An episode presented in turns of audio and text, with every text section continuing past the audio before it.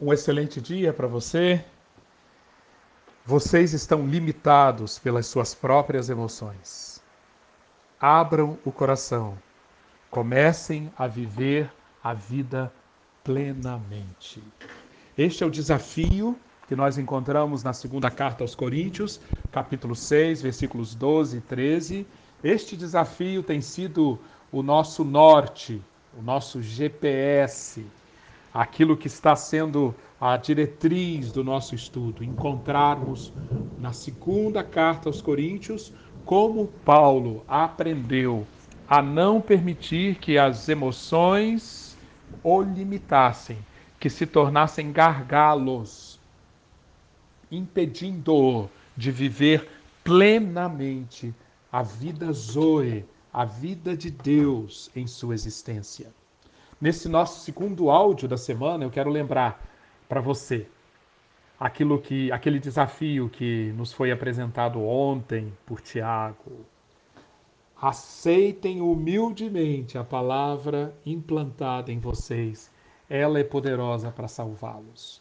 Estamos aceitando humildemente a palavra que está sendo estudada, meditada, explicada? Ela é poderosa para salvar-nos. Sejamos praticantes da palavra e não somente ouvintes. Hoje, nós vamos continuar caminhando pelas sete etapas do método de inteligência emocional do apóstolo Paulo. Depois de termos estudado eu sinto, eu sei, eu interpreto e eu valorizo, chegamos agora a um, a um quinto passo extremamente importante, que é a consequência dos, de todos esses passos. Uma vez que eu sinto, conversei com as minhas emoções, uma vez que eu sei, trouxe à tona as minhas convicções, uma vez que eu interpreto, usei as minhas convicções para interpretar o passado e o futuro. Uma vez que eu trouxe para minha consciência aquilo que eu valorizo, o que tem mais valor para mim? Agora é o momento especialmente importante de definir o que eu considero. Esse é o quinto passo. Eu considero. É o verbo grego logizomai. É aquilo que eu levo em conta, é aquilo que eu seleciono como sendo a base para as minhas escolhas. É, aquilo, é aquele que é o fundamento, que é o alicerce de tudo que eu vou deliberar, que eu vou escolher. É aquilo que eu levo em conta como sendo o real, o confiável, o fidedigno. Eu considero. Se nós estudarmos os capítulos 1 e 2 da segunda carta aos Coríntios, nós vamos ver que Paulo ele exercitava continuamente essa transição entre o que eu sei, o que eu interpreto e aquilo que eu considero. Porque se o que eu sei, o que eu interpreto, não influenciar o que eu considero, permanecerá como uma teoria, permanecerá como um conceito. E a palavra de Deus, a palavra de Deus, ela é viva e eficaz e ela precisa atuar em nós não só como conceitos, não só como informação, não só como compreensão intelectual. Ela precisa chegar ao nível daquilo que eu defino, que eu considero como sendo a minha base existencial, aquilo que é de fato digno de confiança. Paulo faz isso diante das imensas pressões pelas quais ele passava quando escreveu a segunda carta aos Coríntios. Por exemplo, esse considerando eu levo em conta, nós vemos uh, que Paulo faz isso quando ele, no capítulo 1, versículo 4, que nós já estudamos, Paulo trouxe à sua consciência um saber. Qual saber? Deus, ele é o Pai das misericórdias, e é o Deus de toda consolação, e ele, versículo 4, nos consola em todas as nossas tribulações, para que com a consolação que recebemos de Deus, possamos consolar os que estão passando por tribulações. Porque assim como os sofrimentos de Cristo transbordam sobre nós, também por meio de Cristo transborda a nossa consolação. Observe, já que isto é verdade, nós vivemos nos relacionando, nós temos um pacto com um Deus que é o Pai das misericórdias e o Deus de toda consolação. E que Paulo já entende, já lembrou-se disso. Paulo já trouxe isso à sua consciência. A especialidade desse Deus é trazer essa sua atuação de misericórdia, de consolação, fazendo o quê? Com que a consolação que alcança um indivíduo se espalhe para um grupo enorme de pessoas que estão também passando por tribulações e que precisam ser consoladas. É este efeito multiplicador da consolação que advém do fato de que Deus opera considerando-nos sempre como parte de um corpo. Deus nos vê sempre como membros de uma rede. Então, já que é assim, já que Deus conforta, já que Deus consola assim, logo, perceba, logo, este é o momento do considerar. Versículo 6. Se somos atribulados, é para a consolação e salvação de vocês. Se somos consolados, é para a consolação de vocês, a qual lhes dá paciência para suportarem os mesmos sofrimentos que nós estamos padecendo. Que Deus nos dê entendimento profundo do que Paulo está ensinando aqui. Você percebe?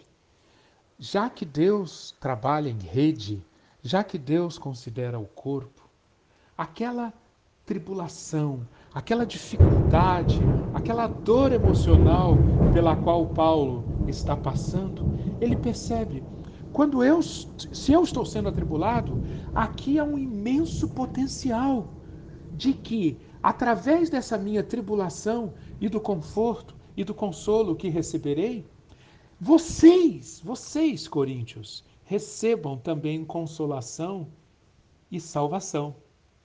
Porque se somos consolados, é para consolação de vocês.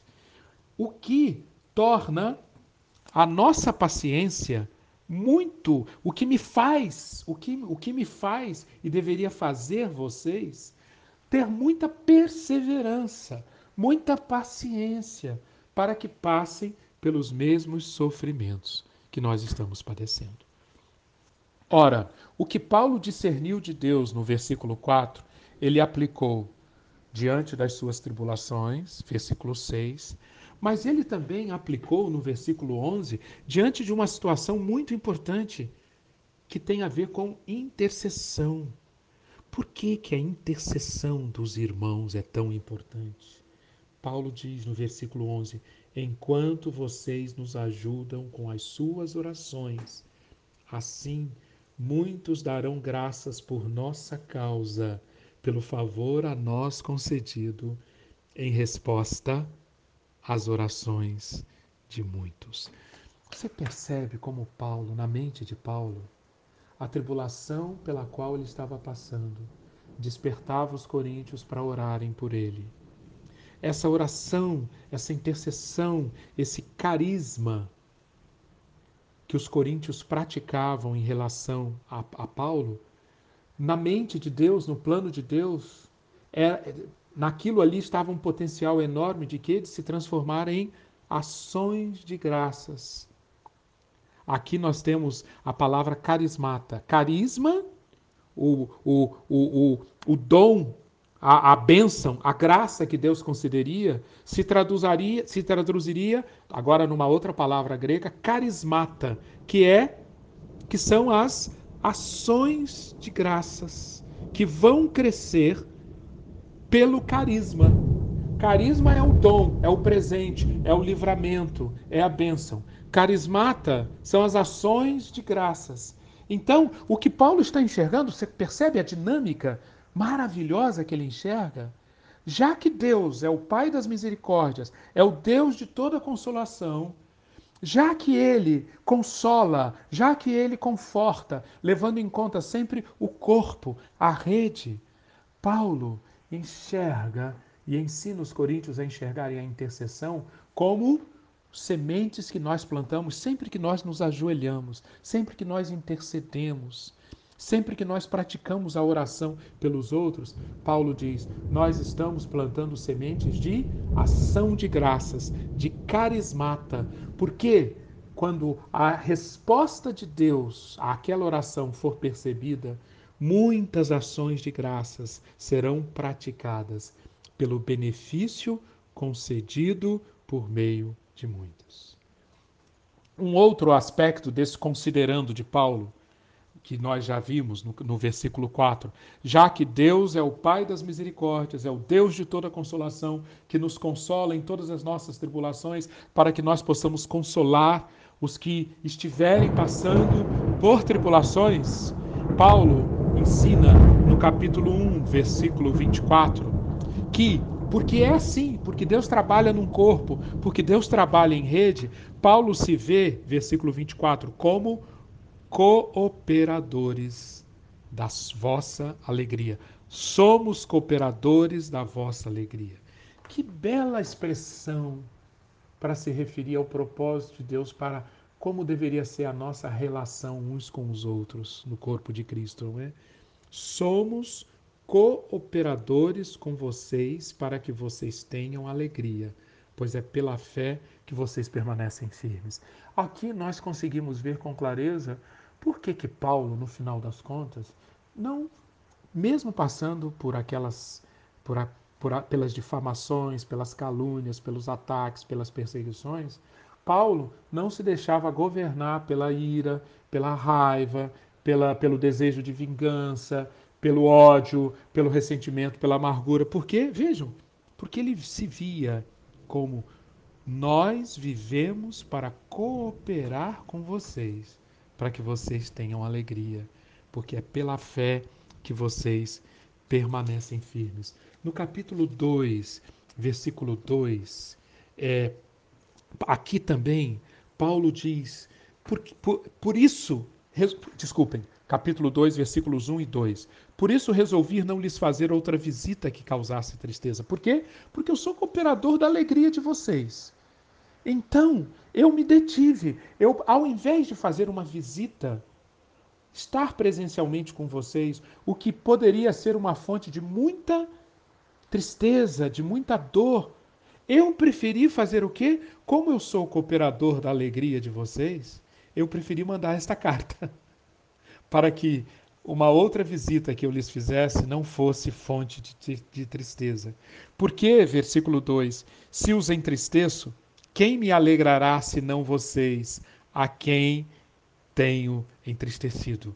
Leia também os versículos, versículos 3, versículo 4, e você vai ver como Paulo se sentia tão ligado, tão conectado, tão parte dos coríntios que estava completamente fora, fora da mente dele, uma reação que não fosse de amor, de entrega, de dedicação, de compromisso para com os seus irmãos.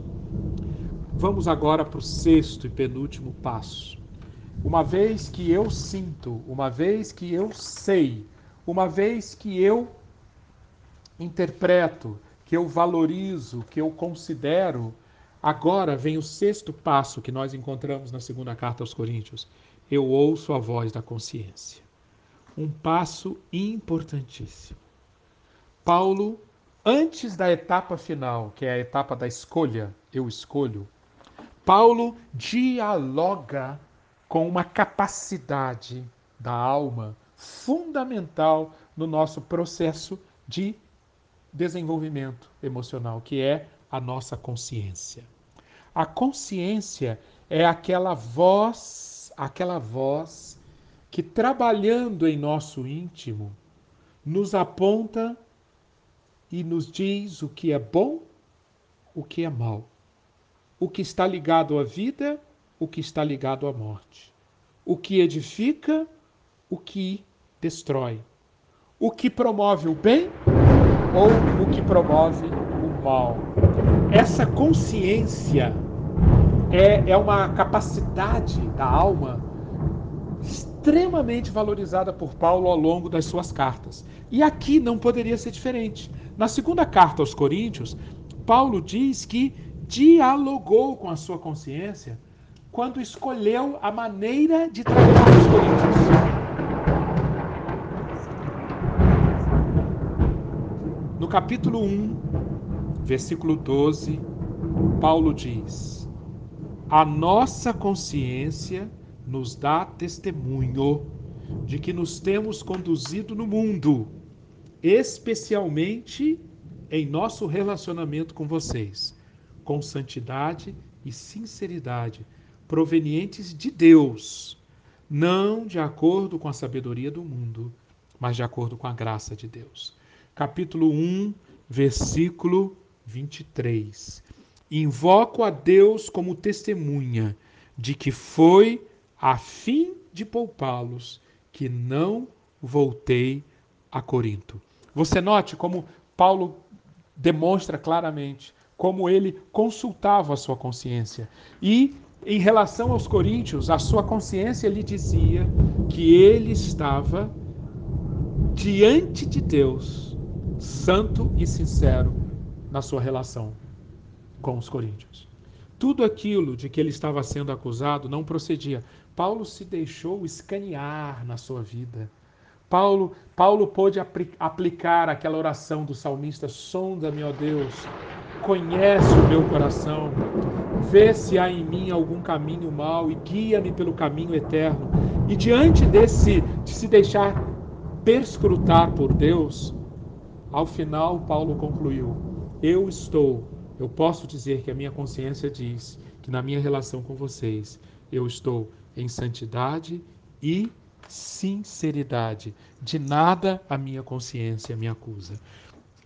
Como é importante, como é fundamental que a nossa consciência participe dessa, nosso, dessa nossa jornada de desenvolvimento emocional. Porque muitas vezes, muitas vezes, nós erramos tanto nas nossas escolhas porque não permitimos que a nossa consciência funcione e nos diz e nos diga onde está o bem, onde está o mal. E muitas vezes as nossas emoções nos governam, assumem o controle da nossa vida. E escolhemos errado, porque não ouvimos a nossa consciência.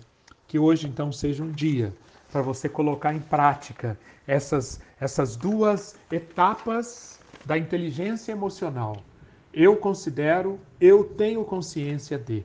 Procure colocar em prática isso e deixe-se, deixe, deixe, deixe-se encher de vida pela operação da palavra de Deus. Aceite humildemente a palavra de Deus implantada em sua vida. Deus o abençoe. Amém.